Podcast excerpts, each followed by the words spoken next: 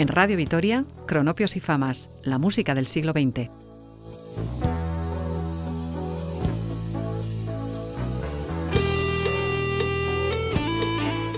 Con Joseba Cabezas.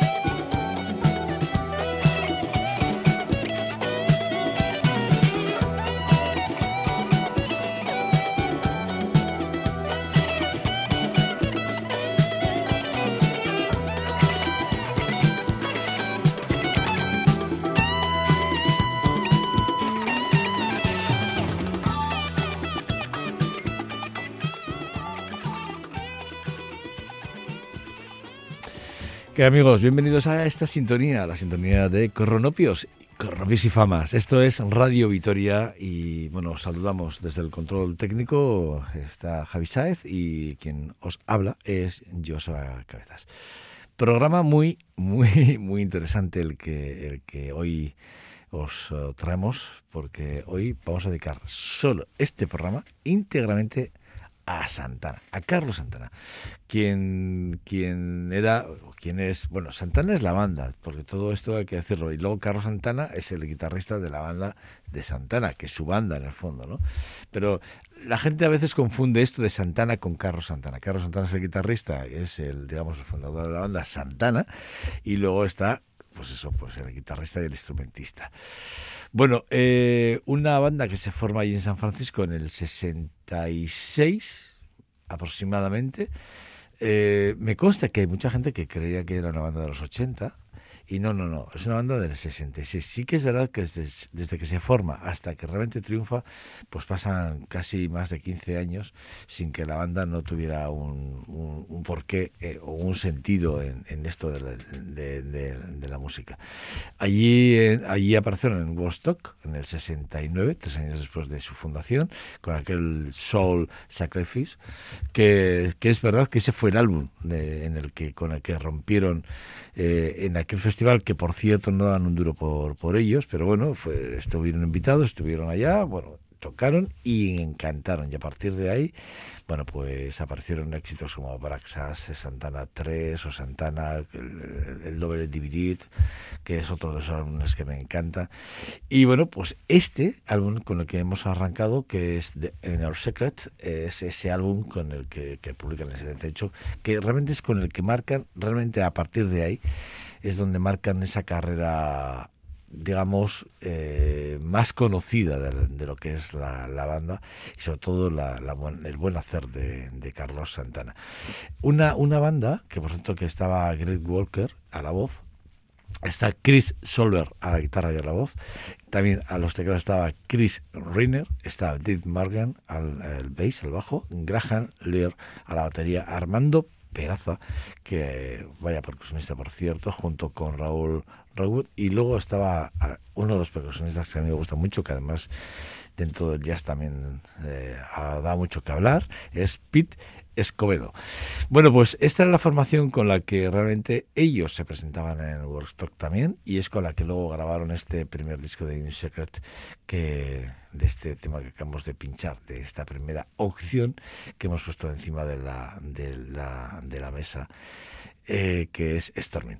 Una de las canciones con contemporáneas que más, que más hemos escuchado, que más hemos bailado agarrado, porque esto es así, es Moonflower. Sin lugar, sin lugar a dudas, una de esas canciones que cuando se editan o cuando se publican, eh, el riff de una de esas guitarras tan importantes como, como es el, el, de, el, de, Santana, pues se nos quedó impregnado para muchos en la historia de nuestra, de nuestra, digamos, de nuestra historia musical o de nuestra propia banda sonora de nuestra vida, ¿no? Y esta canción, con Moonflower, que suena así de maravillosa, pues es esa canción que, repito, grabada en el 77, eh, la, grabada y además editada para Moonflower, es esa, nuestra canción seguro.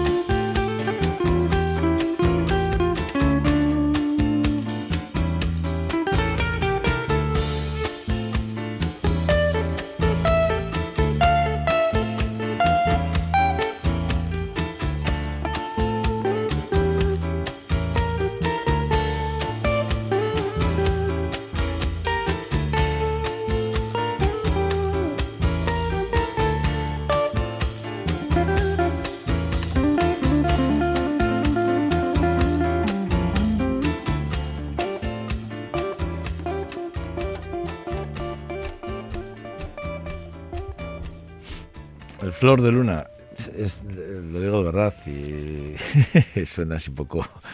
pero es verdad que quien,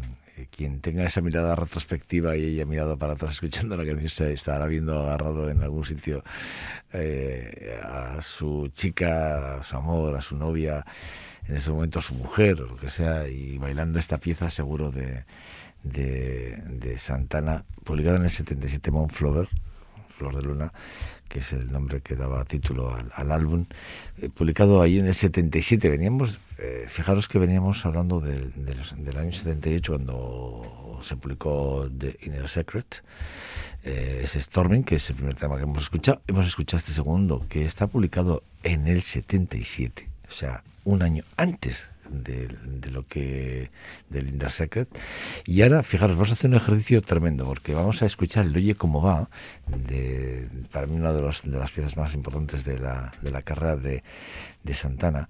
Pero eh, las cosas hay que contarlas. Esto es un mambo, tal cual. Es un mambo tal cual. O sea, luego otra cosa es que llegó Santana y lo convirtió en esa parte del rock latino que por cierto muchos le atribuyen ya a él ese inicio del rock latino desde este punto, porque eh, eh, todo hay que decirlo, esta canción que es de Tito Puente es una canción que se compone en el 63 y, y cuando Tito Puente es conocedor de la versión de Carlos Santana, Tito Puente le pide a Carlos Santana que grabe una versión con él, precisamente porque le, eh, le gustó mucho el arreglo de, de Santana. Bueno, dicen los que los que entienden de esto es que el arreglo ese, ese, arreglo que, que, dio dio sentido al rock latino no de hecho se le, se le atribuye a los músicos de Carlos Santana esta este título no añadiendo además esas guitarras lo que digo para, para añadir las guitarras eléctricas los órganos las baterías instrumentales ya de pegada ya de una pegada muy popera y tal. Y bueno pues ahí la sección de trompetas de Tito Puente que metiendo toda la caña bueno pues eso la verdad es que que, bueno, un gran Tito Puente, por cierto, el gran Tito Puente. Bueno, eh, la canción fue incluida en el Son de la Fama del Grammy Latino en el 2001 como una de las canciones más importantes de la historia de, la música y del rock latino. Y, repito, si la canción hubiese pasado desapercibida si no hubiese sido por Santana, porque luego sí que es verdad que luego ya, pues desde Julio Iglesias, Celia Cruz hizo una versión maravillosa, por cierto, si la quieres escuchar, escuchar por cierto. Eh, bueno, pues hay versiones muy, muy interesantes. Hay una que hizo Julio Iglesias que a mí no me va, pero bueno, decir, me va, me va, me va. Nunca mejor dicho. Pero bueno, Celia, Celia Cruz hizo una versión, si la queréis escuchar, exquisita. Bueno, pues vamos a escuchar, vamos a escuchar esa versión, ese arreglo donde parte, donde dicen los que saben de esto, que el rock latino nace en este punto.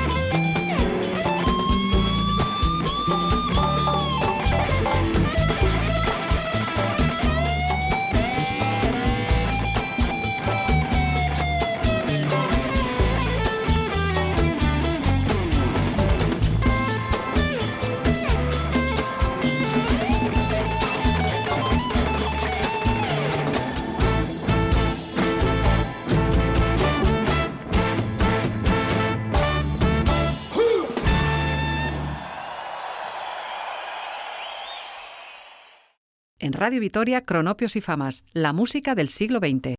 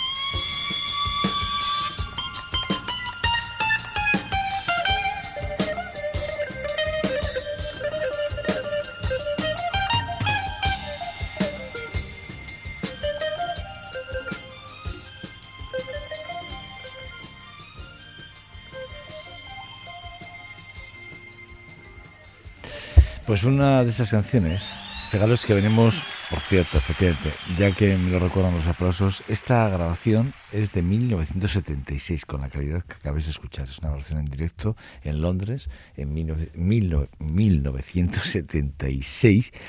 eh, cuando, bueno, pues cuando Santana estaba de gira europea. Y, bueno, la verdad es que eh, este, este, tema eh, de Europa aparece en el álbum de, amigos, eh, que se publica en el 76, la gira eh, de ese año, repito, hemos extractado, digamos, de este concierto de Londres del 76 esta parte de este, esta, esta canción, pero os voy a contar algo que muy poquita gente sabe y que a mí me gustaría que supieseis. Eh, Santana, alrededor de Santana, había como buenos músicos o músicos muy importantes que, bueno, pues que, digamos, le influenciaron muchísimo para tener el concepto que, que él tenía de la guitarra, ¿no? que aun cuando no fuese uno de esos grandes virtuosos, tenía mucho gusto y lo que, las, como se suele decir técnicamente en el argot, las notas que pegaba, las pocas que pegaba, las pegaba perfectamente bien, ¿no?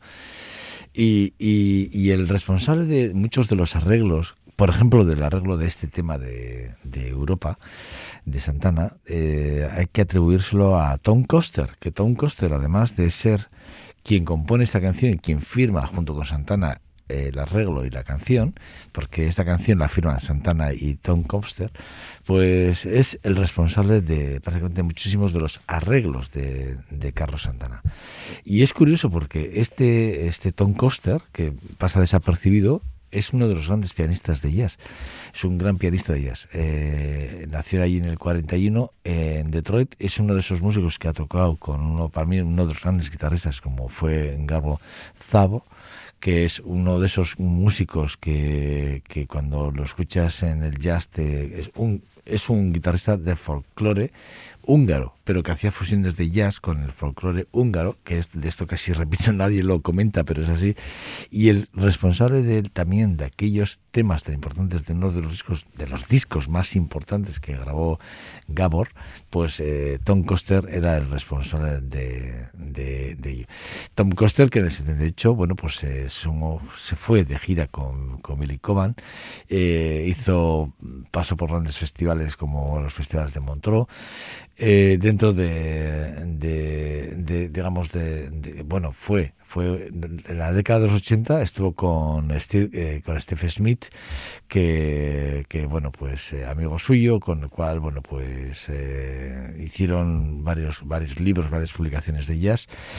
Bueno, lo que quería decir es contaros es que sí que es verdad que él es el responsable de Europa, de Revelation, de Flor de Luna, de Dam Sister Dams, temas muy importantes, tremendamente importantes, como Lotus o Welcome o Caravanseil, eh, bueno, pues Amigos, Festival, Festival Monflower, repito, álbumes en los que él ha sido el productor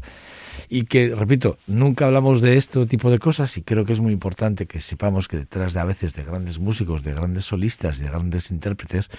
hay alguien que además es otro gran músico, otro gran intérprete, un gran compositor, un gran arreglista, y este es el caso de Tom Coster. Quería, quería seguir el programa, pero quería decíroslo, porque me parece que es importante que sepáis que, cuando hablamos de a, veces de grandes intérpretes o de grandes músicos, detrás siempre encontramos a, eh, a, grandes, a, grandes eh, músicos que sostienen prácticamente las armonías que otros hacen, o sea, porque Santana es bueno componiendo, pero luego viene un tío que armónicamente te lo ordena todo, te lo pone muy bonito y encima te hace que eso suene ya de la leche con los arreglos pertinentes, bueno, pues es Stone Coster. Bueno, eh, otro de los temas que a mí me gustaron mucho y que creo que estaréis de acuerdo conmigo cuando lo escuchéis ese Te quiero mucho, ese I love you, I love too much, eh, too much eh, creo que es uno de esos eh, discos o uno de esos temas que cuando lo escuchas, pues es que dices, bueno, es que tiene algo, ¿no? Eh, Cebop, no sé si os acordáis del, álbum de Cebop de Santana, es un álbum que se publica, si no me fallan los datos, en el 81. Es ese álbum Mm, si me lo permitís, mm, uno de los que fueron muy comerciales para la época en la que estábamos.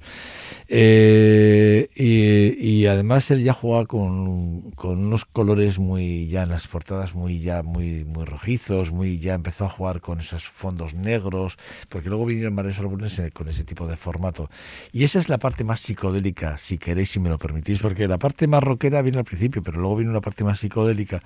Y ese es uno de los temas que siendo un para mí uno de los grandes temas, también sigue siendo uno de los grandes desconocidos desde el punto de lo que decía antes con Don Crazy. Ese es el tema de los arreglos.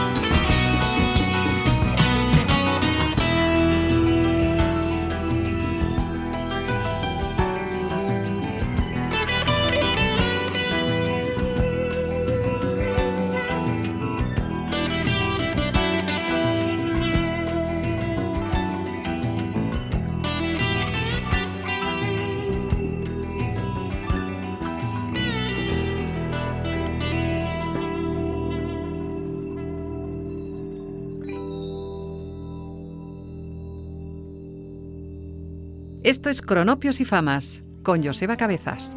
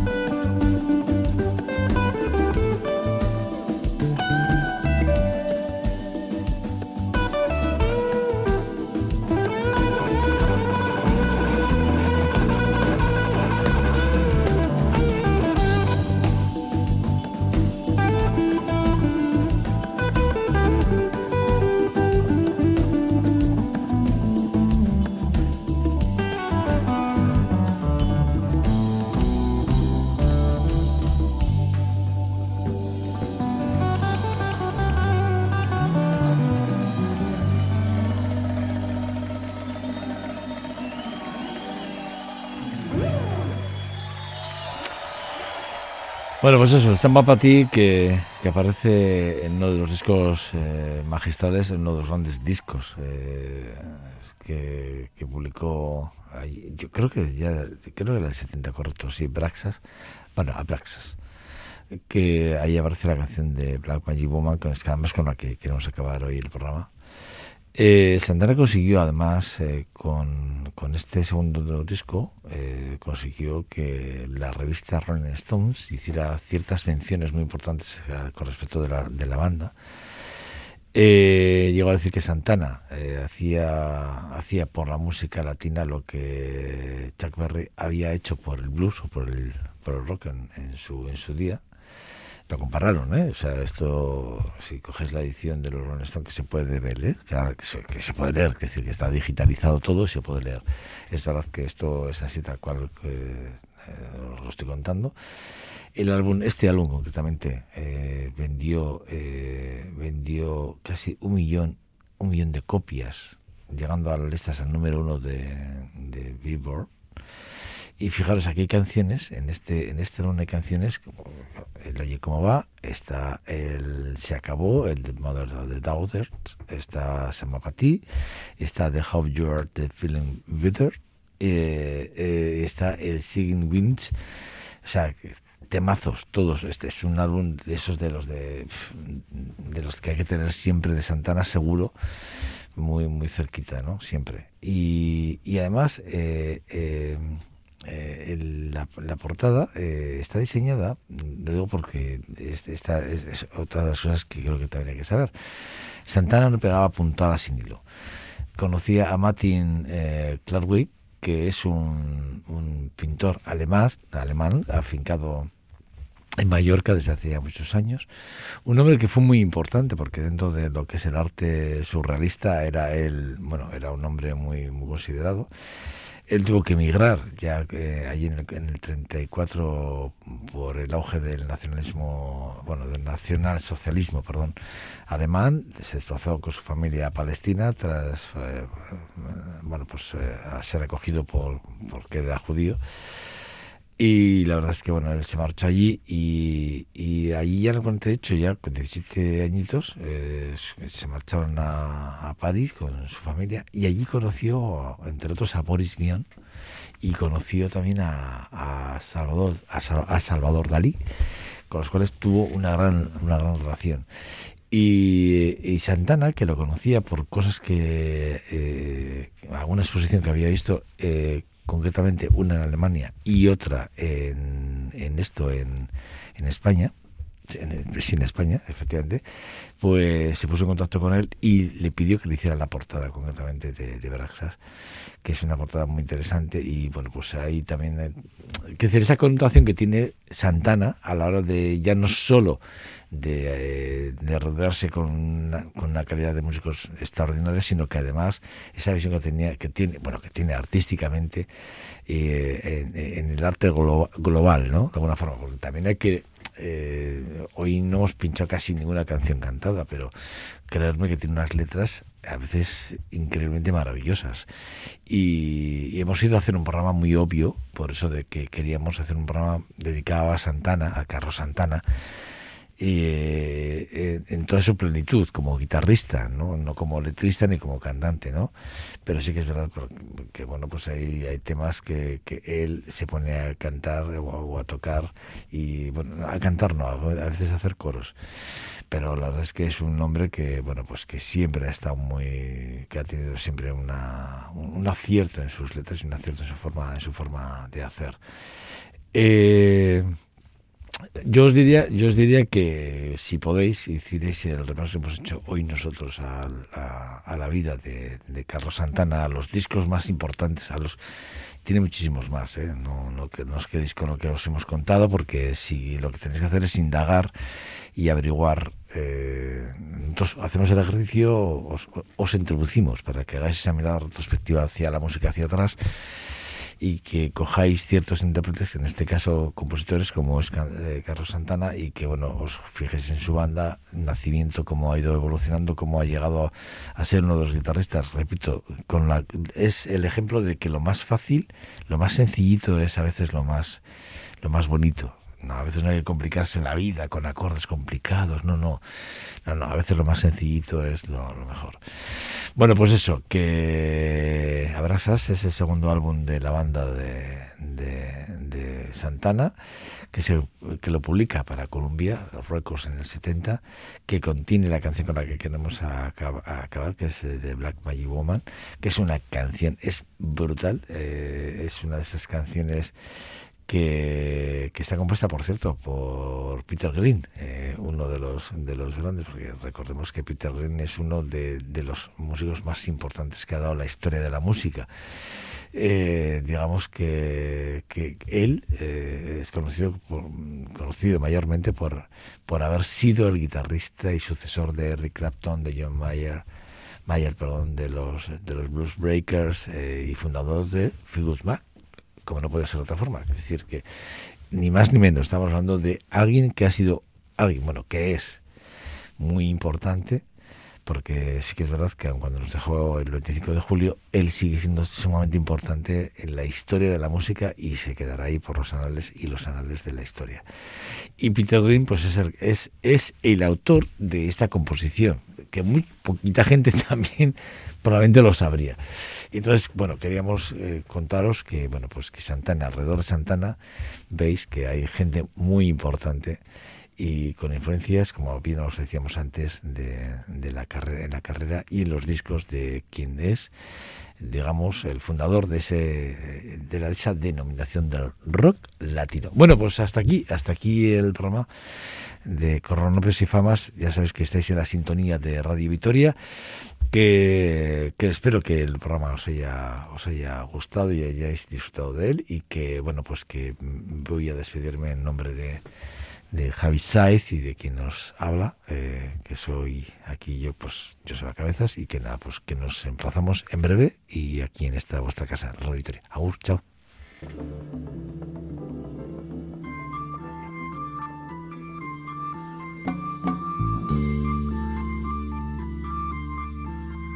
嗯。